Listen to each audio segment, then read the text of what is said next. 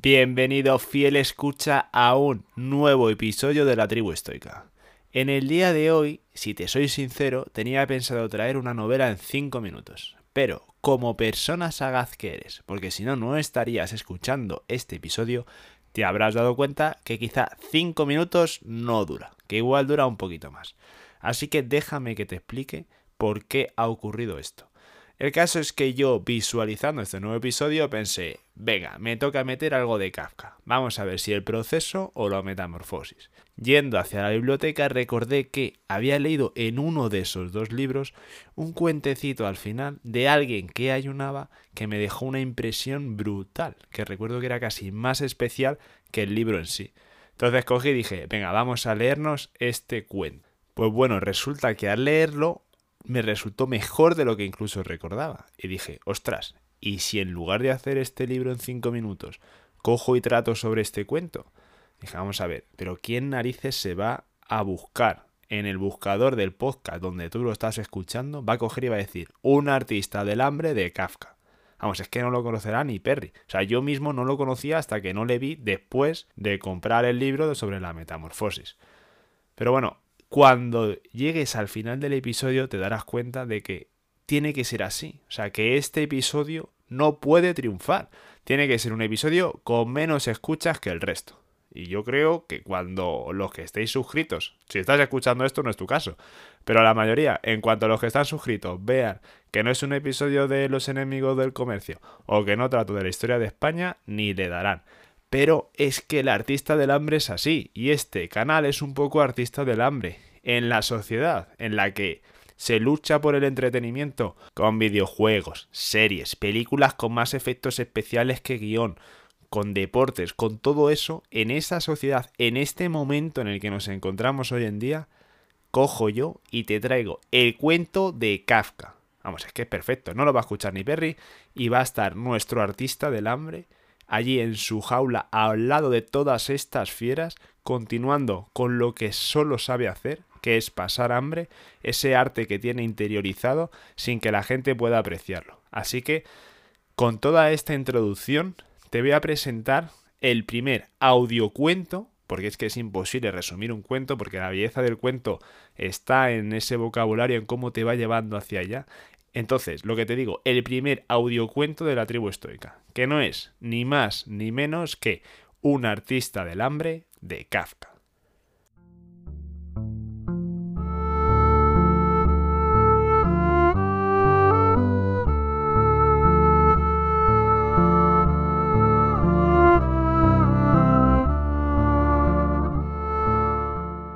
En los últimos decenios, el interés por los ayunadores ha disminuido muchísimo. Antes era un buen negocio organizar grandes exhibiciones de este género, como espectáculo independiente, cosa que hoy, en cambio, es imposible del todo. Eran otros tiempos. Entonces toda la ciudad se ocupaba del ayunador, aumentaba su interés a cada día de ayuno, todos querían verle siquiera una vez al día. En los últimos de ayuno no faltaba quienes estuvieran días enteros sentado ante la pequeña jaula del ayunador. Había además exhibiciones nocturnas, cuyo efecto era realzado por medio de antorchas. En los días buenos se sacaba la jaula al aire libre, y era entonces cuando les mostraba el ayunador a los niños. Para los adultos aquello solía no ser más que una broma, en la que tomaban parte medio por moda, pero los niños, cogidos de la mano por prudencia, miraban asombrados y boquiabiertos a aquel hombre pálido, con camiseta oscura, de costillas salientes, que, desdeñando un asiento, permanecía tendido en la paja esparcida por el suelo, y saludaba, a veces, cortésmente, o respondía con una forzada sonrisa a las preguntas que se le dirigían, o sacaba, quizás, un brazo por entre los hierros para hacer notar su delgadez, y volvía después a sumirse en su propio interior, sin preocuparse de nada ni de nadie, ni siquiera de la marcha del reloj, para él tan importante, única pieza de mobiliario que se veía en su jaula. Entonces se quedaba mirando al vacío, delante de sí, con ojos semicerrados, y sólo de cuando en cuando bebía en un diminuto vaso un sorbito de agua para humedecerse los labios. Aparte de los espectadores que sin cesar se renovaban, había allí vigilantes permanentes, designados por el público, los cuales, si no dejaba de ser curioso, solían ser carniceros.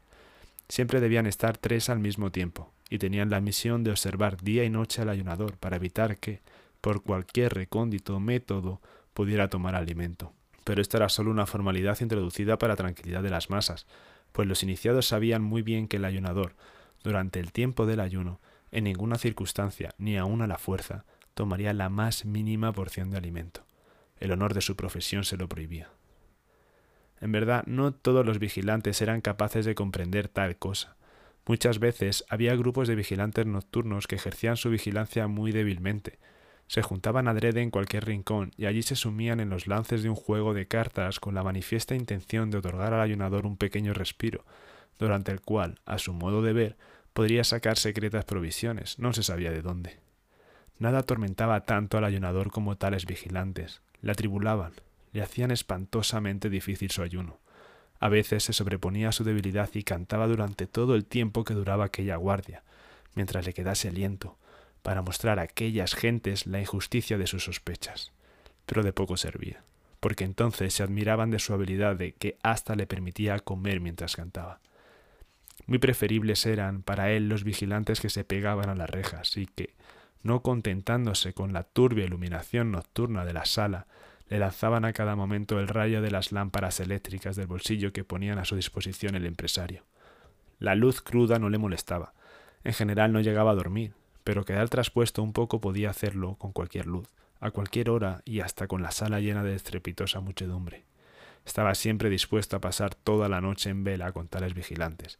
Estaba dispuesto a bromear con ellos, a contarle historias de su vida vagabunda, y a oír en cambio las suyas, solo para mantenerse despierto, para poder mostrarles de nuevo que no tenía en la jaula nada comestible y que soportaba el hambre como no podría hacerlo ninguno de ellos. Pero cuando se sentía más dichoso era al llegar la mañana, y por su cuenta les era servido a los vigilantes un abundante desayuno, sobre el cual se arrojaban con el apetito de hombres robustos que han pasado una noche de trabajosa vigilia. Cierto que no faltaban gentes que quisieran ver en este desayuno un grosero soborno de los vigilantes, pero la cosa seguía haciéndose, y si se les preguntaba si querían tomar a su cargo, sin desayuno, la guardia nocturna, no renunciaban a él, pero conservaban siempre sus sospechas.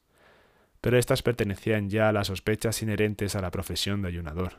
Nadie estaba en situación de poder pasar ininterrumpidamente días y noches como vigilante junto al ayunador. Nadie. Por tanto, podría saber por experiencia propia si realmente había ayunado sin interrupción y sin falta. Solo el ayunador podría saberlo y que él era al mismo tiempo un espectador de su hambre completamente satisfecho. Aunque por otro motivo tampoco lo estaba nunca. ¿Acaso no era el ayuno la causa de su enflaquecimiento, tan atroz que muchos, con gran pena suya, tenían que abstenerse de frecuentar las exhibiciones por no poder sufrir su vista? Tal vez su esquelética delgadez procedía de su descontento consigo mismo. Sólo él sabía, sólo él y ninguno de sus adeptos, qué fácil cosa era el suyo era la cosa más fácil del mundo. Verdad que no lo ocultaba, pero no le creían. En el caso más favorable le tomaban por modesto, pero, en general, le juzgaban un reclamista, o un vil farsante para quien el ayuno era cosa fácil porque sabía la manera de hacerlo fácil y que tenía, además, el cinismo de dejarlo entrever. Había de aguantar todo esto, y, en el curso de los años, ya se había acostumbrado a ello pero en su interior siempre le recomía este descontento, y ni una sola vez, al fin de su ayuno, esta justicia había que hacérsela, había abandonado su jaula voluntariamente. El empresado había fijado cuarenta días como el plazo máximo de ayuno, más allá del cual no le permitía ayunar ni siquiera en las capitales de primer orden, y no dejaba de tener sus buenas razones para ello, según le había enseñado su experiencia, durante cuarenta días, valiéndose de toda suerte de anuncios que fueran concentrando el interés, podía quizás aguijonearse progresivamente la curiosidad de un pueblo. Mas, pasado ese plazo, el público se negaba a visitarle, disminuía el crédito de que gozaba el artista del hambre. Claro que en ese punto podía observarse pequeñas diferencias según las ciudades y las naciones, pero por regla general los cuarenta días eran el periodo de ayuno más dilatado posible. Por esta razón, a los cuarenta días era abierta la puerta de la jaula, ornada con una guirnalda de flores. Un público entusiasmado llenaba el anfiteatro, sonaban los acordes de una banda militar. Dos médicos entraban en la jaula para medir el ayunador, según normas científicas, y el resultado de la medición se anunciaba a la sala por medio de un altavoz. Por último, dos señoritas felices de haber sido elegidas para desempeñar aquel papel mediante sorteo llegaban a la jaula y pretendían sacar de ella al ayunador y hacerle bajar un par de peldaños para conducirle ante una mesilla en la que estaba servida una comidita de enfermo cuidadosamente escogida. Y en ese momento el ayunador siempre se resistía. Cierto que colocaba voluntariamente sus huesudos brazos en las manos de las dos damas, inclinándose sobre él, le tenían dispuestas a auxiliarle, pero no quería levantarse. ¿Por qué suspender el ayuno precisamente entonces, a los cuarenta días? Podía resistir aún mucho tiempo más, un tiempo ilimitado. ¿Por qué cesar entonces cuando estaba en lo mejor del ayuno? ¿Por qué arrebatarle la gloria de seguir ayunando, y no sólo la de llegar a ser el mayor ayunador de todos los tiempos, cosa que probablemente ya lo era, sino también la de sobrepujarse a sí mismo hasta lo inconcebible, pues no sentía límite alguno en su capacidad de ayunar.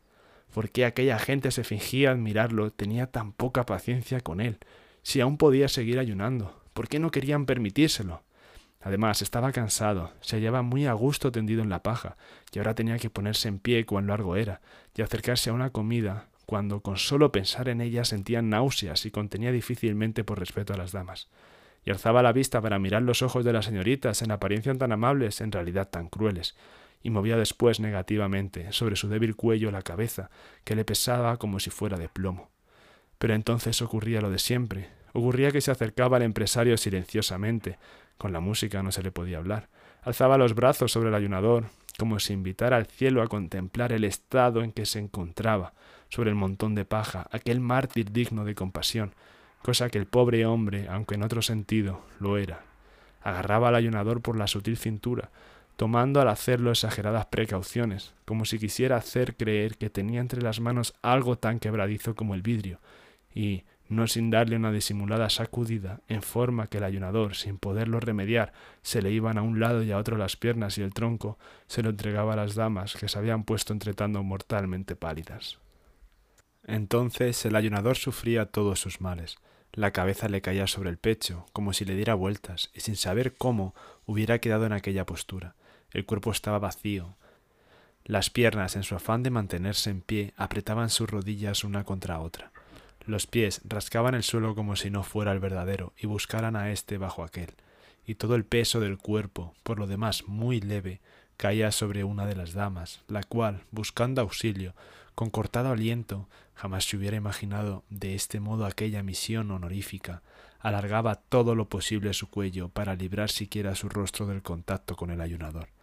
Pero después, como no lo lograba y su compañera, más feliz que ella, no venía a su ayuda, sino que se limitaba a llevar entre las suyas temblorosas el pequeño haz de huesos de la mano del ayunador, la portadora en medio de las divertidas carcajadas de toda la sala rompía a llorar y tenía que ser librada de su carga por un criado, de largo tiempo atrás preparado para ello. Después venía la comida, en la cual el empresario, en el semisueño del desenjaulado, más parecido a un desmayo que a un sueño, le hacía tragar alguna cosa, en medio de una divertida charla con que apartaba la atención de los espectadores del estado en que se hallaba el ayunador. Después venía un brindis dirigido al público, que el empresario fingía dictado por el ayunador. La orquesta recalcaba todo con un gran trompeteo. El público se marchaba y nadie quedaba descontento de lo que había visto, nadie salvo el ayunador, el artista del hambre, nadie excepto él.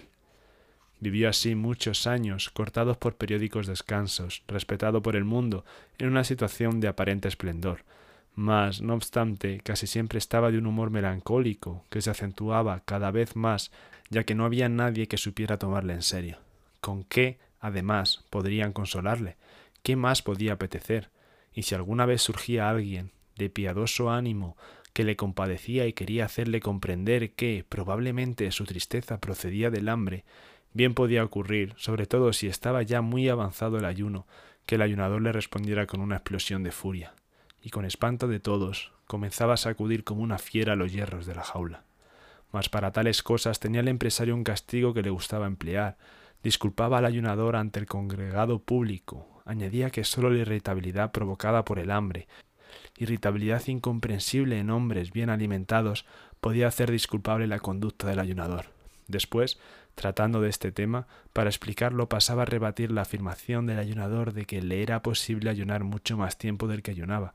Alababa la noble ambición, la buena voluntad, el gran olvido de sí mismo, que claramente se revelaba en esa afirmación, pero enseguida procuraba echarla abajo solo con mostrar unas fotografías, que eran vendidas al mismo tiempo, pues en el retrato se veía el ayunador en la cama, casi muerto de inanición, a los cuarenta días de ayuno.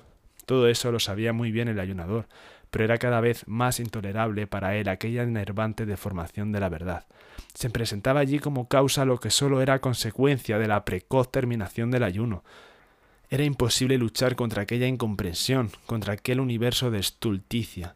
Lleno de buena fe, escuchaba ansiosamente desde su reja las palabras del empresario, pero al aparecer las fotografías soltábase siempre de la reja, y, sollozando, volvía a dejarse caer en la paja el ya calmado público podía acercarse otra vez a la jaula y examinarlo en su sabor.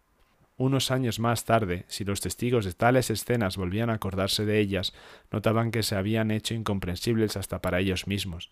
Es que mientras tanto se había operado el famoso cambio, sobrevino casi de repente. Debía haber razones profundas para ello, pero ¿quién es capaz de hallarlas? El caso es que cierto día el tal mimado artista del hambre se vio abandonado por la muchedumbre ansiosa de diversiones, que prefería otros espectáculos.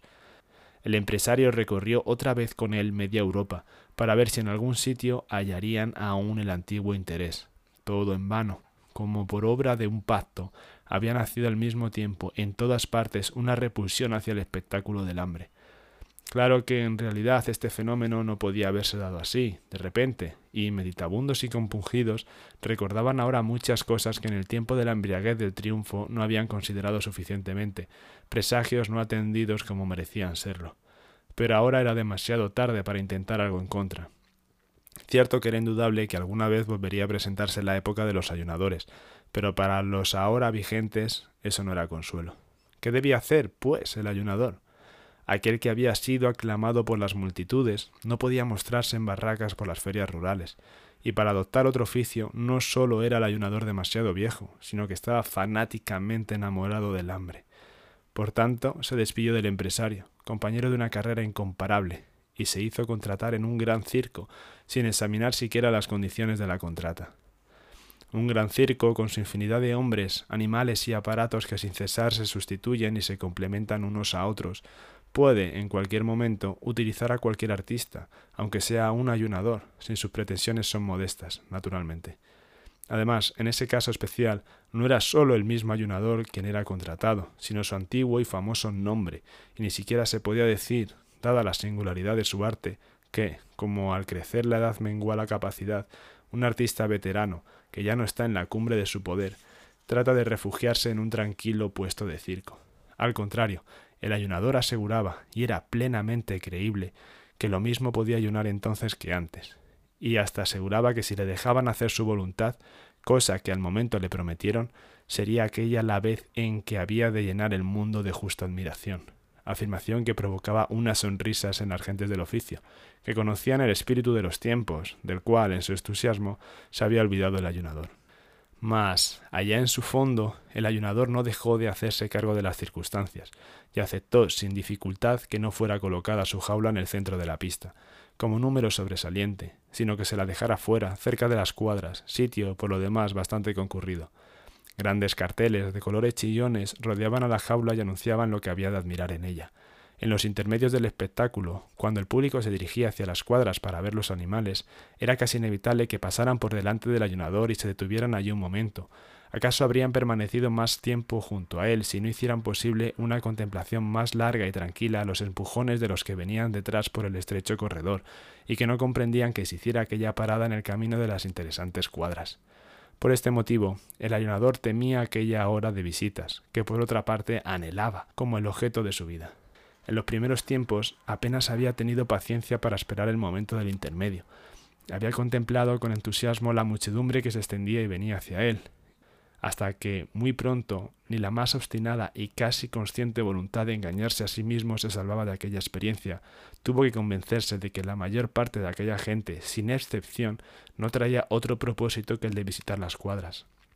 Y siempre era lo mejor de ver aquella masa, así desde lejos, porque cuando llegaban junto a su jaula, enseguida la aturdían los gritos e insultos de los dos partidos que inmediatamente se formaban, el de los que querían verlo cómodamente, y bien pronto llegó a ser este bando el que más apenaba al ayunador, porque se paraban, no porque les interesara lo que tenían ante los ojos, sino por llevar la contraria y fastidiar a los otros, y el de los que sólo apetecían llegar lo antes posible a las cuadras. Una vez que había pasado el gran tropel, venían los rezagados y también éstos, en vez de quedarse mirándole cuando tiempo de apeteciera, pues ya era cosa no impedida por nadie, pasaban deprisa, a paso largo, apenas concediéndole una mirada de reojo para llegar con tiempo de ver los animales. Y era caso insólito el que viniera un padre de familia con sus hijos, mostrando con el dedo al ayunador y explicando extensamente de qué se trataba, y hablara de tiempos pasados cuando había estado él en una exhibición análoga, pero incomparablemente más lúcida que aquella. Y entonces los niños, que a causa de su insuficiente preparación escolar y general, que sabían ellos de lo que era ayunar, seguían sin comprender lo que contemplaban, tenían un brillo en sus inquisidores ojos, en que se traslucían futuros tiempos más piadosos. Quizá estaría un poco mejor las cosas, decíase a veces el ayunador, si el lugar de la exhibición no se hallase tan cerca de las cuadras. Entonces les habría sido más fácil a la gente elegir lo que prefirieran, aparte de que le molestaba mucho y acababa por deprimir sus fuerzas las emanaciones de las cuadras, la nocturna inquietud de los animales, el paso por delante de su jaula de los sangrientos trozos de carne con que alimentaban a los alimanes de presa, y los rugidos y gritos de estos durante su comida. Pero no se atrevía a decirlo a la dirección, pues, si bien lo pensaba, siempre tenía que agradecer a los animales la muchedumbre de visitantes que pasaban ante él, entre los cuales, de cuando en cuando, bien se podía encontrar alguno que viniera especialmente a verle. Quién sabe en qué rincón le meterían, si al decir algo les recordaba que aún vivía y les hacía ver, en resumidas cuentas, que no venía a ser más que un estorbo en el camino de las cuadras. Un pequeño estorbo en todo caso, un estorbo cada vez se hacía más diminuto. Las gentes se iban acostumbrando a la rara manía de pretender llamar la atención como ayunador en los tiempos actuales, y adquirido ese hábito quedó ya pronunciada la sentencia de muerte del ayunador. Podía ayunar cuanto quisiera, y así lo hacía, pero nada podía ya salvarle. La gente pasaba por su lado sin verle, y si intentara explicarle a alguien el arte del ayuno, a quien no lo siente no es posible hacérselo comprender. Los más hermosos rótulos llegaron a ponerse sucios e ilegibles, fueron arrancados y a nadie se le ocurrió renovarlos.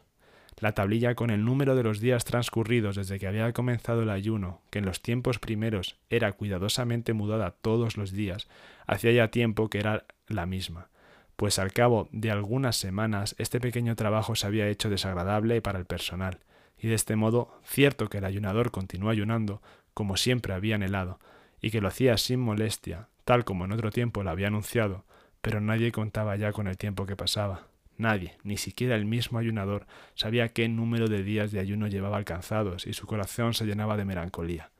Y así, cierta vez, durante aquel tiempo en que un ocioso se detuvo ante su jaula y se rió del viejo número de días consignado en la tablilla, pareciéndole imposible, y habló de engañifa y de estafa, fue esta la más estúpida mentira que pudieran inventar la indiferencia y la malicia innata, pues no era el ayunador alguien que engañaba. Él trabajaba honradamente, pero era el mundo quien se engañaba en cuanto a sus merecimientos. Volvieron a pasar muchos días, pero llegó uno en que también aquello tuvo su fin. Cierta vez, un inspector se fijó en la jaula y preguntó a los criados por qué dejaban sin aprovechar aquella jaula tan utilizable que solo contenía un podrido montón de paja. Todos lo ignoraban hasta que, por fin, uno, al ver la tablilla del número de días, se acordó del ayunador. Removieron las orcas de paja y en medio de ella hallaron al ayunador. ¿Ayunas todavía? le preguntó el inspector. ¿Cuándo vas a cesar de una vez? Perdonadme todos, musitó el ayunador, pero solo le comprendió el inspector, que tenía el oído pegado a la reja. Sin duda, dijo el inspector, poniéndose el índice en la sien para indicar con ello al personal el estado mental del ayunador. Todos te perdonamos. Había deseado toda la vida que admirarais mi resistencia al hambre, dijo el ayunador. Y la admiramos, repuso el inspector. Pero no debíais admirarla, dijo el ayunador. Bueno, pues entonces no la admiraremos, dijo el inspector. Pero ¿por qué no debemos admirarte? Porque me es forzoso ayunar, no puedo evitarlo, dijo el ayunador. Eso ya se ve, dijo el inspector. Pero ¿por qué no puedes evitarlo? Porque, dijo el artista del hambre, levantando un poco la cabeza y hablando en la misma oreja del inspector, para que no se perdieran sus palabras, con labios alargados como si fuera a dar un beso. Porque no pude encontrar comida que me gustara. Si la hubiera encontrado, puedes creerlo, no habría hecho ningún cumplido y me habría hartado como tú y como todos. Estas fueron sus últimas palabras, pero todavía, con sus ojos quebrados, se mostraba la firme convicción, aunque ya no orgullosa, de que seguiría ayunando. Limpien aquí. ordenó el inspector, y enterraron al ayunador junto a la paja, mas en la jaula pusieron una pantera joven. Era un gran placer, hasta para el más obtuso de los sentidos, ver en aquella jaula tanto tiempo vacía la hermosa fiera que se revolcaba y daba saltos. Nada le faltaba. Sus guardias le traían la comida que le gustaba sin largas cavilaciones. Ni siquiera parecía añorar la libertad, aquel noble cuerpo, provisto de todo lo necesario para desgarrar lo que se le pusiera por delante, parecía llevar consigo la propia libertad, parecía estar escondida en cualquier rincón de su dentadura y la alegría de vivir brotaba con tan fuerte ardor de sus fauces que no les era fácil a los espectadores poder hacerle frente, pero se sobreponían a su temor, se apretaban contra la jaula y en modo alguno querían apartarse de allí.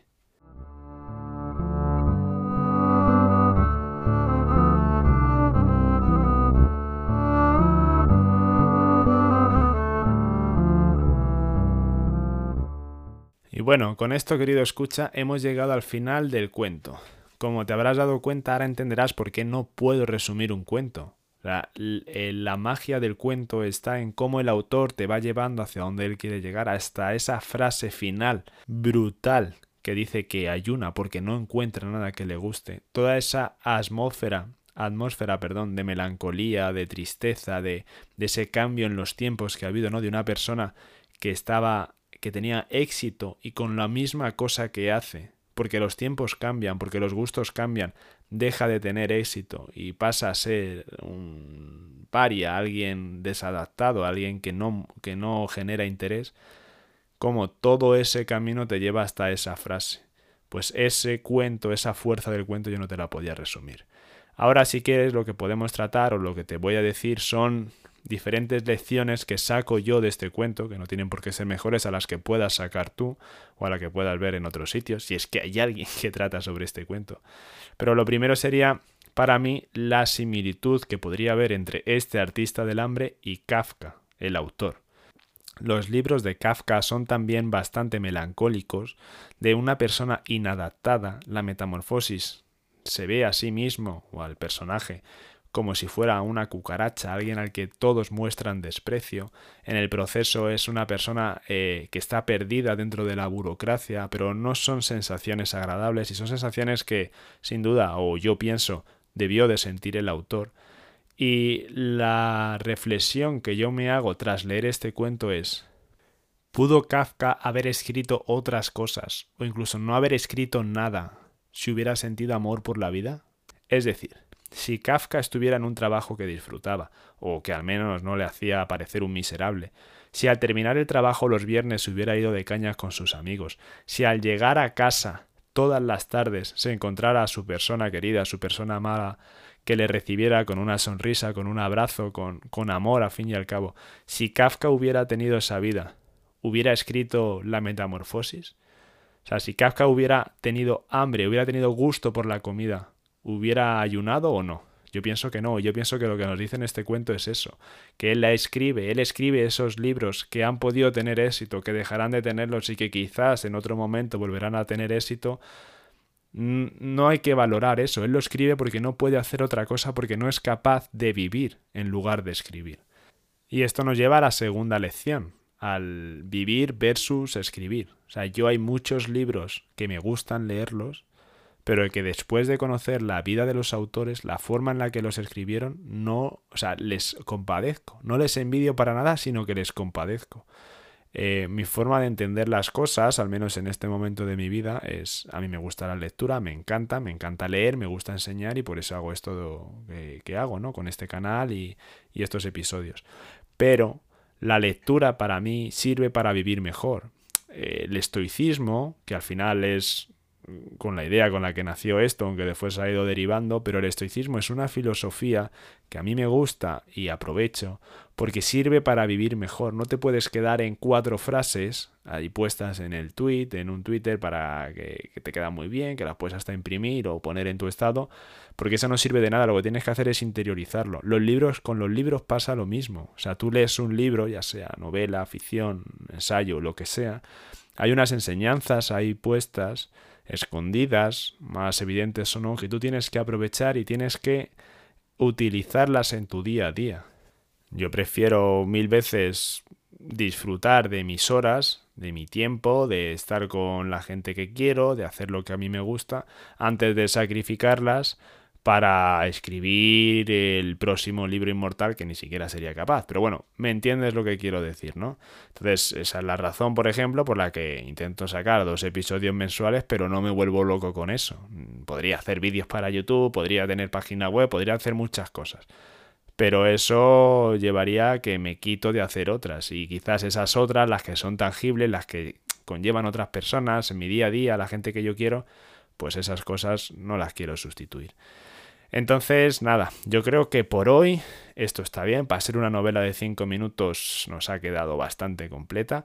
Y si has llegado hasta aquí, pues más conocido a mí personalmente un poquito más. Espero que te haya gustado este nuevo enfoque. No te digo que lo vaya a traer ahora de forma continua, pero bueno, he querido también salirme un poco de lo tradicional, olvidarme de lo que sé que puede ir mejor o peor para el canal, de views y de este tipo de escuchas y cosas así, y centrarme en el arte puro, en el arte de ayunar. Que me encantaba este cuento, espero podértelo, habértelo podido transmitir. También te digo, es súper corto, o sea, yo seguramente lo haya estropeado, como haya trabado, haya dicho cosas fuera de tempo, lo que sea, te lo puedes leer, seguro que lo encuentras en internet, y si no lo encuentras pídemelo, que seguro que yo te lo puedo dar. Y y nada, muchas gracias por llegar hasta aquí. Has demostrado que eres un estoico de pura cepa, porque meterte entre pecho y espalda este cuento sin saber de qué narices va, haberlo clicado, haberlo llegado hasta el final y todo eso dice mucho de ti. Y este, la metáfora que yo quiero hacer y lo, cómo lo visualizo es, esta es la jaula que está entre tantas panteras, entre tantas eh, fieras en el circo. A ti te van saltando cositas en tu móvil o en tu ordenador o donde estés y tú has decidido pararte en la jaula del ayunador, donde solo se ve un poco de paja podrida. Y, has llegado hasta aquí, o sea que te has quedado mirándolo tranquilamente a pesar de los empujones, a pesar de todas las distracciones que tienes alrededor. Así que nada, tú eres ese padre de familia que está con sus hijos, tú eres esa persona que se interesa por aquello que parece que ha muerto, que los tiempos dicen que ha muerto, pero que todavía sigue muy vivo. Así que nada, nos escuchamos en el siguiente episodio. Muchísimas gracias por llegar hasta aquí, por escuchar este y hasta la próxima, estoico.